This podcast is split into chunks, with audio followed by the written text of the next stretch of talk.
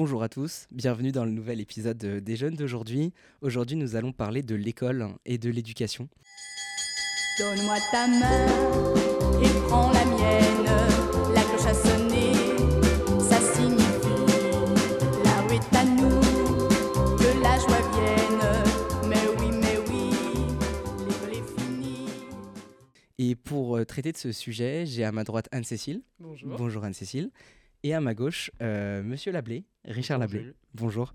Euh, je vais vous laisser vous présenter et puis après je vous poserai quelques petites questions à, à ce sujet. Je commence. Alors, je suis Anne-Cécile, j'ai 21 ans, je suis étudiante en bachelor euh, troisième année.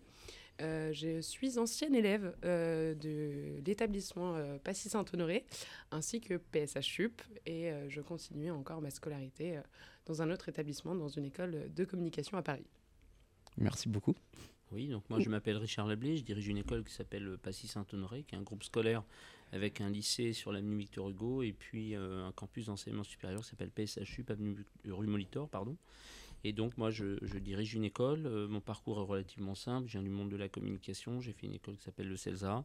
J'ai d'abord euh, commencé à diriger des entreprises et puis après je me suis intéressé à la formation et je suis devenu professeur et puis j'ai grimpé un peu les, marches jusqu'à être euh, directeur d'école. Pour vous, qu'est-ce que représente l'école et à quoi sert-elle? Alors d'abord, c'est une bonne partie de ma vie euh, personnelle et professionnelle, parce que d'abord, je suis allé à l'école comme tout le monde, et puis ensuite, euh, j'y suis revenu pour être un acteur de la formation. Euh, l'école, pour moi, ça, sert tout simplement en tant que lieu d'apprentissage. Je dirais, avant de, se lancer dans la vie, c'est toujours intéressant d'avoir des acquis, maîtriser des savoirs, avoir des savoir-faire. Je dirais, la formation initiale, c'est un peu un tremplin pour la vie. Et pour toi, Anne-Cécile? Exactement, je rebondis sur euh, le fait d'avoir le point de savoir-faire. C'est vrai que euh, je suis encore euh, étudiante et encore dans le milieu un peu parcours scolaire. Et c'est vrai que ça nous permet d'évoluer, de grandir. Et en fait, c'est un point important, je pense, pour bien débuter la vie, pour prendre conscience de certaines choses. C'est un peu l'école de la vie en fait. Exactement. Et est-ce que toi, tu as rencontré des difficultés pendant ta scolarité? Oula, alors moi j'ai eu un parcours assez particulier. Euh, j'ai euh, eu une scolarité qui a été principalement faite dans les établissements privés catholiques. Euh, Mes parents ont fait ce choix-là, euh, que je ne regrette pas. Euh, après, j'ai eu un parcours mon primaire assez classique, etc. Je suis rentrée après dans un établissement élitiste à Paris où j'ai vécu des années assez difficiles, où autant au niveau social, euh, c'était juste parfait, je m'entendais avec tout le monde et c'était formidable. Et au niveau études, euh, j'ai complètement, complètement perdu confiance en moi et c'est là où, euh, bah, évidemment, les notes sont quand même avec la base primordiale de l'éducation actuellement et de nos- de- des écoles actuellement. Et, et c'est là où bah, j'ai complètement perdu confiance en moi, où ça a été très dur, très, très dur dans ma vie de tous les jours comme dans ma vie d'école. Et après, j'ai évolué dans un autre établissement. On m'a gentiment dit, Anne-Cécile, vous n'avez pas le niveau, merci, au revoir et bonne journée. Et, euh, et par la suite euh, est le- venu le moment de me dire quel lycée je choisis. Mm. Et euh, c'est là où on m'a conseillé vivement euh, Pa- Passy Saint-Honoré, je confonds avec PSH, où Passy Saint-Honoré, euh, j'ai fait toute ma scolarité au niveau du lycée, de ma seconde à, à ma terminale, où je me suis énormément plu, où on m'a redonné confiance en moi, mais on m'a rendu aussi autonome, où j'ai su grandir. Et par la suite, j'ai tellement aimé le lycée Passy Saint-Honoré que pour continuer dans la voie et donc dans le professionnalisme, euh, j'ai euh, décidé de rentrer au sein de PSH Sup en me disant c'est un BTS, ça dure que deux ans, c'est en communication, si ça me plaît pas. Au J'aurais fait un que deux diplôme. ans, exactement, et j'aurai un diplôme. Je connais la maison, je connais les enseignants. Ça a été un peu, on va dire, euh, la facilité. Et, euh, et euh, par la suite, euh, je me suis dit, mais c'est ma voie et je continue Et tu regrettes pas? dans la communication. Et je ne regrette absolument pas. Et vous, Richard, est-ce que vous avez rencontré quelques difficultés durant votre scolarité? Oui, bien sûr. Bon, d'abord, la première, c'est que moi, je ne voyais pas au tableau, euh, euh, puisque j'ai une myopie assez forte. Donc, j'ai fait toute ma scolarité, pratiquement, en tout cas jusqu'au secondaire, sans bien voir au tableau. Donc, j'ai développé euh, une compétence d'écoute. Et donc, finalement, je me suis rendu compte que cette difficulté était un avantage. Et j'en ai profité pour peut-être être un peu meilleur en écoute active. Après, bah, j'ai parfois eu euh, des réponses euh, à côté des questions. Je ne sais pas si vous êtes déjà arrivé. Si, bien sûr Mais, que si. euh, À tout le du fait pense. de l'imagination de la personne qui vous parle, ça m'est arrivé de faire un peu de digression. Et puis une orientation un peu réalisée au fil de l'eau, c'est-à-dire que euh, je me suis euh, orienté un peu moi-même au fil des rencontres et euh, je dirais, euh, même si j'ai choisi un domaine qui me plaît beaucoup, euh, ça a quand même été un peu euh, ardu de trouver ce domaine. Parce que bah, dans l'enseignement supérieur, vous avez pléthore d'écoles et souvent on, hésite franchement. Ok. Et, et, pourquoi vous avez voulu devenir directeur d'école et transmettre? D'abord professeur, puis après directeur d'école Pour ça, c'est d'abord un, un, sujet difficile pour moi parce que c'est une grande question. Euh, la raison de cette volonté de transmettre, c'est tout simplement parce que euh, euh, souvent sur Terre, on est de passage. Et je me suis rendu compte que finalement, j'étais plus utile comme transmetteur que comme viveur, comme quelqu'un qui finalement mettait un sens à la vie qui était le sens qu'on trouvait partout. Et moi, je cherchais en fait à faire une activité qui changer des autres. Avoir un rôle, être acteur. Exactement. Et en fait, je me suis rendu compte que la vie passait très vite et que c'est souvent dans la transmission euh, aux plus jeunes qu'on existe par soi-même. Et moi, en fait, j'ai choisi de, de, passer mon temps euh, à transmettre des, informations, à transmettre des relations. Et euh, ça valorise un peu la, personne que je suis. Pas de regret non, pas de regret parce que de toute manière, je mon caractère me pousse à ne jamais regretter les choses parce que je, je, je vis euh, à fond tout ce que je fais. Donc euh, je ne peux pas avoir vraiment de regrets parce que je donne tout ce que je peux donner. Donc en fait, je n'aurai jamais de regrets. Les, les regrets ne m'intéressent pas. Ce qui m'intéresse, c'est le futur. Euh, moi, je cherche à aller de l'avant. Donc vous ne trouverez pas de regrets chez la personne qui vous parle. Anne-Cécile, est-ce que tu as, des, des, regrets ou pas du coup par rapport à, à, à, ta scolarité en général ou... Des regrets pas, pas forcément, parce que euh, quoi qu'il arrive, on aura toujours des petits regrets ou des petits points qu'on voudrait forcément améliorer dans sa vie et on se dit, tiens, pourquoi on fait pas un reboot? Mais euh, non, vraiment, je pense, euh, aucun, aucun de mes parcours actuellement que j'ai eu m'ont fait regretter, mais m'ont plus fait grandir qu'autre chose. Et il faut plus en tirer des conclusions que, que, que des regrets en se disant que mince, j'aurais pas dû faire ça ou j'aurais dû le faire autrement on en est là aujourd'hui. Alors est-ce que justement ce ne sont pas des choses qu'il faut qu'on regarde pour après s'améliorer plus tard hmm. C'est plus comme ça que je le vois, mhm. plutôt que de se dire euh, je le regrette, oh là là c'est catastrophique, ma vie est finie, euh, euh, je ne referai plus jamais ça. bien sûr que non, mais forcément on retombe dans nos boulettes. Mais non, c'est sûr que j'ai pas de regrets et c'est sûr que ça m'a permis de grandir et de peut-être être là où je suis actuellement. Et qu'est-ce qui te pousse à continuer tes études? Pourquoi, avoir, euh, pourquoi ne pas avoir arrêté au bac ou au bac plus 2, etc. et encore continuer? Bah, Actuellement, on regarde quand même dans le circuit euh, au niveau du, du monde du travail. On sait que maintenant, euh, il est primordial d'avoir au moins un bac plus 5 si on va avoir après un mode de vie assez correct. même s'il il y en a qui n'ont absolument pas fait d'études et ont fini brillamment leur vie, mais c'est vrai que ça reste quand même un point primordial. Euh, et puis je me dis en plus de ça, j'ai quand même vécu des années assez difficiles. Je me dis je vais pas terminer là. Ça peut pas s'arrêter là. Ça peut pas finir maintenant. C'est des, des, étapes un petit peu parce que moi je sais que mon premier objectif c'était le brevet. J'étais pas très bon à l'école quand j'étais plus petit. Je me suis dit bon le brevet après on arrête. Puis après je me suis dit mais non c'est trop beau on continue euh, le bac. Et après je me suis dit mais j'ai un bac mais je peux rien faire avec un bac. Donc il faut au moins un bac plus 2. On y va sur le bac plus 2 et après je fais ça. Euh, là je suis en bac plus 3 aussi donc et évidemment l'étape finale c'est le, le bac plus plus 5 euh, pour euh, rentrer, on va dire, pas correctement, mais être à l'aise dans, dans le milieu du travail après. Exactement. Bien sûr. Il y a beaucoup de jeunes qui sont sans motivation, euh, qui veulent pas continuer les études, qui veulent pas poursuivre, qui n'ont pas envie ou qui comprennent pas forcément que c'est quelque chose de primordial. Je vous pose la question à tous les deux, comment on peut faire pour, pour les faire, pas les faire aimer l'école, mais leur faire comprendre qu'en tout cas c'est un passage obligatoire et que ça va leur servir? Tout d'abord, euh, si euh, l'école ne plaît pas aux jeunes, c'est parce que l'école n'a pas su plaire aux jeunes. C'est-à-dire qu'il faut peut-être euh, ne pas rendre responsables les jeunes de, du mécontentement qu'ils ont vis-à-vis de l'institution. C'est-à-dire que c'est plutôt à l'institution de faire des efforts qu'aux jeunes pour le coup.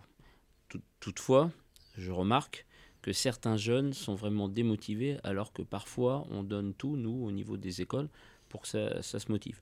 Donc en fait, je pense qu'aujourd'hui, il faut créer euh, une école par le sens. C'est-à-dire qu'en fait, les jeunes se mettent à apprendre que si vous mettez du sens dans ce qu'ils font. Donc moi, je pars toujours du principe qu'il faut d'abord écouter leurs besoins, euh, leur expliquer euh, pourquoi on fait tout ça. Souvent, c'est pour avoir une bonne formation initiale. C'est de la pédagogie, en fait. Absolument, mmh. c'est de la pédagogie. Il faut redoubler d'efforts en explication pour essayer de trouver le sens de la motivation chez le jeune.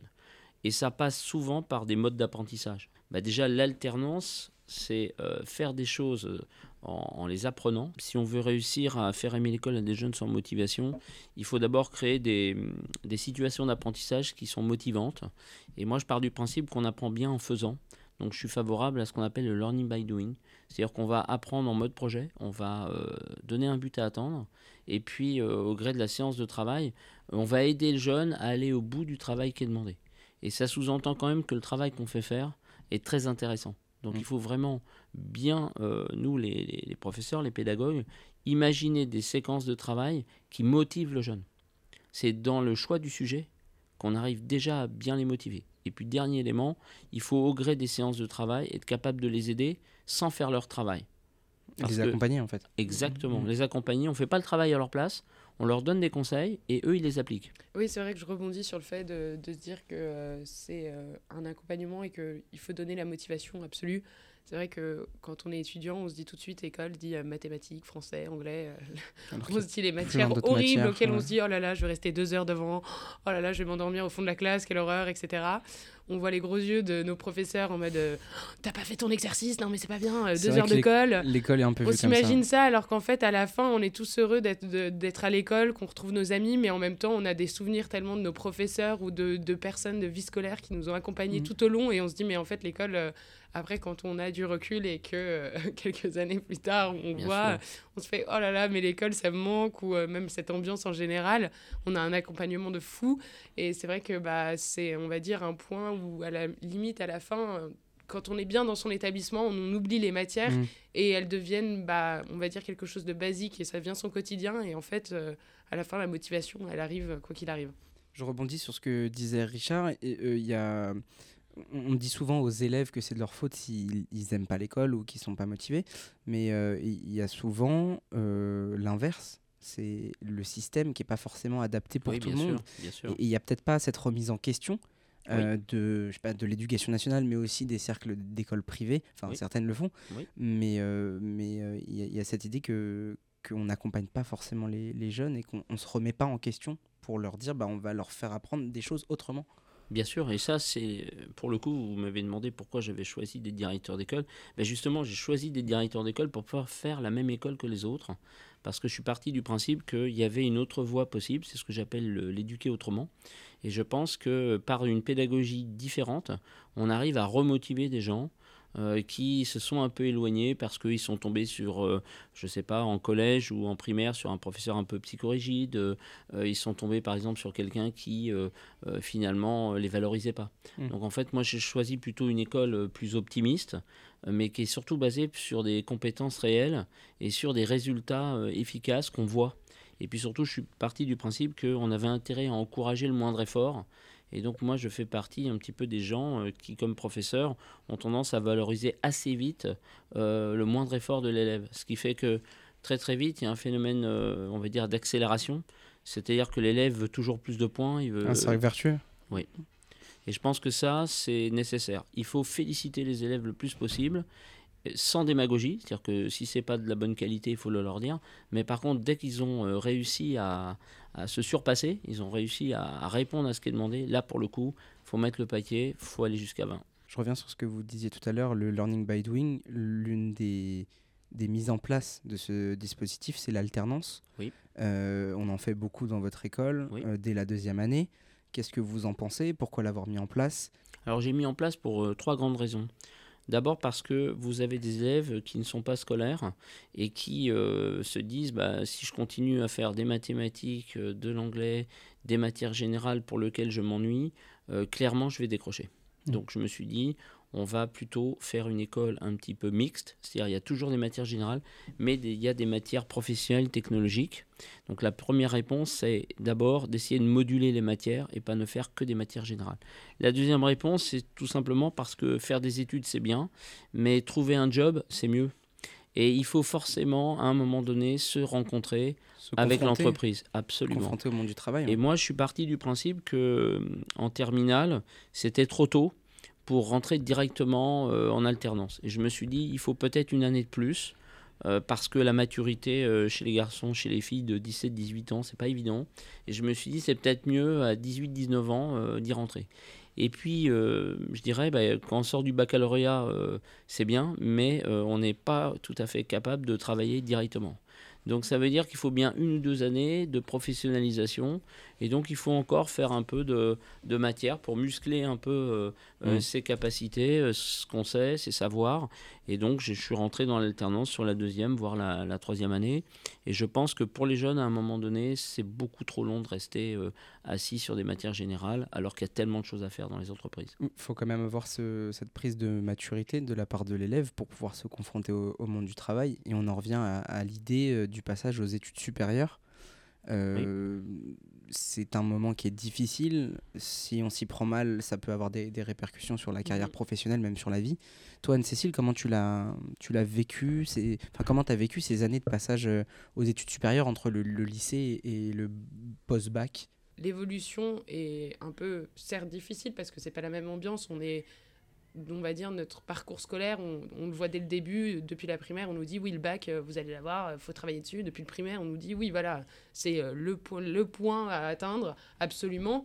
Et, euh, et c'est vrai qu'après le bac, on se dit oula, mais qu'est-ce que je fais réellement? Qu'est-ce que je vais faire? Sachant que c'est qu'une étape, le. Exactement, C'est qu'une étape pour étape. une nouvelle vie après. Tout à fait. sûr. Et c'est vraiment, on a le, ce moment de se dire, mais, oh, mais on m'a parlé toute ma vie de mon bac, mais qu'est-ce que je fais après mon bac J'ai le moment d'hésitation en me disant, mais oh, Qu'est-ce que que, je vais j'aime faire Qu'est-ce que je vais Ouais. faire Qu'est-ce qui va me motiver tous les matins à me lever, à me dire, yes, je vais me lever, je vais travailler toute la journée de 8h à 19h. pendant 40 ans. Exactement.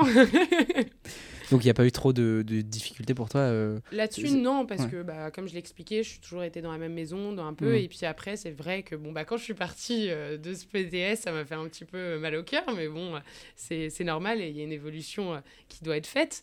Mais, euh, mais c'est vrai que on a eu, j'ai eu la chance, je peux le dire, et je suis une privilégiée de- du fait d'avoir eu euh, cette chance de, de me dire que j'ai été accompagnée et que Mhm. j'ai pas eu un, un changement brusque et euh, où j'ai facilement trouvé ma voie et, et j'ai pas eu de difficulté euh, pour, euh, pour trouver euh, ma motivation.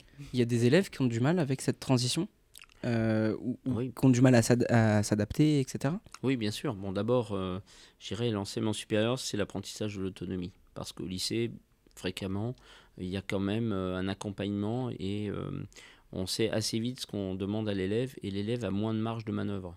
Hmm. Donc en fait, le lycée euh, infantilise un peu et euh, ne responsabilise pas beaucoup. Par contre, l'enseignement supérieur, euh, que ce soit à l'université ou en école, il y a quand même une forte autonomie attendue euh, chez l'étudiant. Et quoi qu'on en pense, c'est pas en deux mois de vacances qu'on passe de lycéen à étudiant. Donc, je dirais la première année, il est possible parfois de la redoubler, c'est-à-dire d'en faire une autre, parce que, un, on n'a pas eu l'autonomie nécessaire, et deux, surtout, on n'a pas trouvé sa voie. Mm. C'est-à-dire, on a imaginé une voie, on y arrive, et à ce moment-là, on est déçu. C'est la désillusion. hein. Exactement. Beaucoup, beaucoup d'élèves qui changent en première année parce Oui. que c'est pas leur voie. Ouais. Et donc, moi, je dirais, euh, les études supérieures, faut parfois se permettre euh, une petite erreur en première année. Une marge de manœuvre. Exactement, et euh, c'est un peu anxiogène. Donc je dirais, pour les jeunes, l'autonomie, c'est pas toujours facile. Trouver sa voie, c'est pas toujours du premier coup. Donc il faut se dire, les études supérieures, c'est un, c'est un passage qui prend peut-être un peu de temps. Et il faudrait peut-être communiquer dans la société comme quoi euh, il n'y a pas une obligation de résultat à réussir absolument sa première année. Le, le jeune est un peu. euh, Enfin, je parle le jeune, mais je m'inclus dedans. On est un peu, pas oppressé, mais on a un, on a un peu une sorte de pression par ce système de se dire bon, j'ai eu mon bac, faut que je réussisse tout d'un coup, quoi. Comme le Exactement. permis, comme Ouais. euh, les études, comme le métier. Et des fois, on, on se précipite un petit peu. Moi, j'ai plein d'amis à moi qui sont, par exemple, en faculté de droit, etc., et qui se réorientent, bon, par hasard dans la communication, mais ils se disent, mais non, on m'a mis la pression et c'est pas du tout ça que je veux faire. Je veux monter mon entreprise, je veux créer un business, je veux pas forcément être employé. Euh, Il y a plein de gens qui, qui se précipitent et qui ratent en fait le, le- leur vraie voie. Bien sûr, c'est pour ça que je privilégie, moi, euh, ce que j'appellerais l'éloge de la lenteur. C'est-à-dire, avant de se décider, on prend du temps, et si toutefois on se trompe, c'est pas grave. On peut recommencer. Et je pense que euh, la société et l'école devraient euh, plutôt travailler ce qu'on appelle la résistance à l'échec. Euh, et il faudrait encourager les changements de voie. Mais pas plutôt euh, parce que c'est un échec, mais plutôt parce que c'est une autre direction qu'on choisit. Mm. Euh, souvent, on ne sait pas toujours ce qu'on va faire, mais c'est valable pour l'école, mais c'est valable pour tout. C'est valable pour le lieu où on va vouloir habiter, avec les gens qu'on va vouloir vivre. Exactement. Et en fait, aujourd'hui, on est trop pressé. Je pense que vous avez euh, dit quelque chose, on confond vitesse et précipitation. Non, et puis c'est vrai qu'en plus, sans en avoir l'air, comme on, l'expliquait tout à l'heure, on a le bac, on a cette euh, pression de réussite en disant même euh, une personne qui redouble est un peu mal vue en se disant oh là là, euh, il sait pas s'adapter, euh, il n'y a pas le niveau, etc. Et d'un seul coup, on nous dit ok, on a le bac, mais alors qu'est-ce qu'on fait? Et il y a cette pression, après cette pression sociale, où on nous dit ah bah qu'est-ce que tu fais? T'en es où au niveau de tes études? Et on a tout de suite le regard de l'autre qui, qui est hyper important et on se dit d'accord j'ai le bac et après mes études qu'est-ce que je fais? Parce qu'on sait que ça va mener à notre vie plus tard à notre vie personnelle comme professionnelle et ça entre guillemets ce qui est un peu triste à dire va nous faire rentrer dans les cases en mode euh, c'est Mm. la personne qui est au chômage c'est la personne qui va être un tel qui va avoir telle motivation C'est juste. ce qui est un peu triste, hein, mais ce qui est réel en- actuellement dans notre société. Et on se dit, j'ai cette pression de malade, je sors d'une pression où on m'a foutu euh, un bac euh, où euh, ça devait être l'objectif number one, Qui est passé. et qui et est maintenant, passé, ouais. et maintenant j'ai encore plus d'autres choses à réfléchir, encore plus d'autres choses à gérer, parce que bah, évidemment on devient adulte, et qu'à ce moment-là on se dit, mais ah oui, j'étais bien quand j'étais étudiante, Ouais. euh, élève au lycée au collège. Et, et cette pression, on l'a aussi dans la famille, enfin, c'est partout, c'est présent à l'école, nos professeurs, c'est présent dans les médias aussi, on a cette, cette volonté de, de la réussite, et aussi dans la famille. euh, Bien sûr. La Mm. famille nous met aussi la pression. euh. Oui, je dirais le- l'étudiant, lorsqu'il arrive en première année, euh, indépendamment euh, de l'adaptation à une école, euh, il a une sacrée pression autour. Et en fait, euh, je pense que si- il faudrait mieux les préparer par rapport à la pression. Mm. Et puis peut-être expliquer aux parents ou euh, euh, à la société euh, comme quoi euh, finalement on n'est pas forcément bon dès le départ dans un monde inconnu qui s'appelle les études supérieures. Et donc, ça serait bien euh, de dédramatiser un peu les choses. Moi, je sais que euh, je travaille un petit peu avec la notion qui s'appelle le pivot. C'est-à-dire que j'apprends euh, tant aux étudiants qu'aux start-upers que j'accompagne la notion de pivoter. C'est-à-dire que finalement, on a eu une bonne idée au départ. On se rend compte qu'elle n'est pas faisable, mais par contre, on en trouve une deuxième. Et c'est peut-être la deuxième, finalement, qui va fonctionner. Alors, si la première a fonctionné, évidemment, euh, je dirais, euh, les études supérieures, pour vous, sont une autoroute. Mm. Et puis, si euh, le, le premier choix d'autoroute n'est pas bon, ben, on, on va sortir de l'autoroute, on va en prendre une autre, en fait. Et donc, il faut rester relativement zen. Il faut se dire que euh, on est capable de faire mieux. Il faut croire en, soi. Et moi, je suis pour la croyance en soi. C'est l'un des conseils qu'on peut donner, c'était ma question suivante. Qu'est-ce qu'on peut donner comme euh, très fort en, en- en- en changement de question? Euh, Qu'est-ce qu'on peut donner à, à nos jeunes qui nous écoutent pour les recherches d'emploi, pour cette pression, pour tout ce, tout ce sujet de l'éducation? Comment on peut les accompagner? Alors bon, d'abord, il y a deux types d'accompagnement. Il y a l'accompagnement technique. La recherche d'emploi, c'est des techniques. Euh, C'est savoir faire un CV, Mm. euh, savoir se présenter. Donc ça veut dire on va travailler la communication personnelle, euh, on va s'entraîner, on va faire des entraînements sur euh, la technique d'embauche, on va évidemment peaufiner son CV, on va peut-être le faire en vidéo. Si je suis dans des domaines artistiques, il faut que j'ai un book. Je vais peut-être travailler aussi les soft skills, la manière dont je vais me présenter. Tout est dans le style. C'est-à-dire que lorsque vous arrivez euh, pour la première fois devant un recruteur, euh, c'est clairement euh, en question votre manière de vous habiller, votre manière de parler. D'être, Euh, de se présenter absolument. physiquement Donc ça, c'est le savoir-être, ça s'apprend. hein. Euh, on l'apprend, euh, voilà, notre président qui s'est représenté, il a dû retravailler la communication. eh bien, il a dû se re- faire réembaucher. Ben, c'est la même chose. Un jeune, il doit travailler cela. Et puis ça, je dirais, c'est la technique. Et puis la, deuxième chose, je dirais, pour, pour réussir euh, un entretien de recrutement, c'est euh, montrer qu'on a une valeur ajoutée, qu'on est capable de, de faire réussir euh, l'entreprise et nous-mêmes.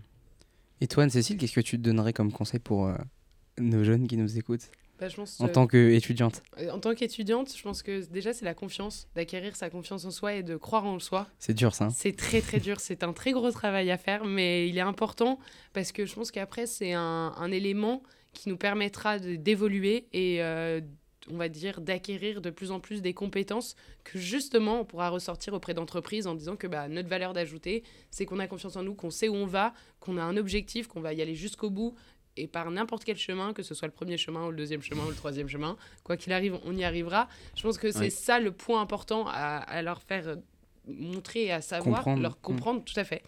Que euh, justement, on a, on a, faut pas se mettre de barrière. C'est, on, quoi qu'il arrive, si on a des difficultés, on a des, on a des points améliorés, mais on a aussi des points forts et ça, faut pas les oublier. Bien sûr, moi je dirais ne pas écouter euh, les critiques négatives qu'on vous adresse, et mais plutôt euh, sans, euh, je dirais, prétention, euh, capitaliser sur ce que vous dites, c'est-à-dire vos points forts. Vos points forts, en général, vous les connaissez. On se connaît toujours un petit peu. Euh, là, par exemple, j'écoute, euh, euh, je vous écoute, et en fait, j'en vois plein des points forts. Et donc, essayez de bien les identifier. Et puis pas trop écouter les gens qui vous disent du mal en fait, parce que cela en fait, c'est pas ça qui va vous faire avancer. Mm. Et donc je dirais, faut être optimiste, faut être réaliste, mais pas trop écouter les fâcheux. Bah écoutez, merci beaucoup, beaucoup à vous deux pour cet échange. C'était très intéressant. Merci, d'avoir accepté mon invitation. C'était avec plaisir. Et euh, c'était un beau sujet et une belle discussion. Je Merci. rappelle à ceux qui nous écoutent euh, que vous pouvez euh, me retrouver sur les réseaux sociaux, donc Instagram, TikTok, Facebook, YouTube, où je mets les épisodes en intégralité. Euh, voilà, pour, euh, pour suivre l'aventure, les nouvelles, les prochains épisodes, euh, mais aussi des courts extraits de, de, bah, de cet épisode. Voilà, merci, Merci. beaucoup à vous deux. Merci revoir, Jules. beaucoup. Au revoir. Au revoir, Jules.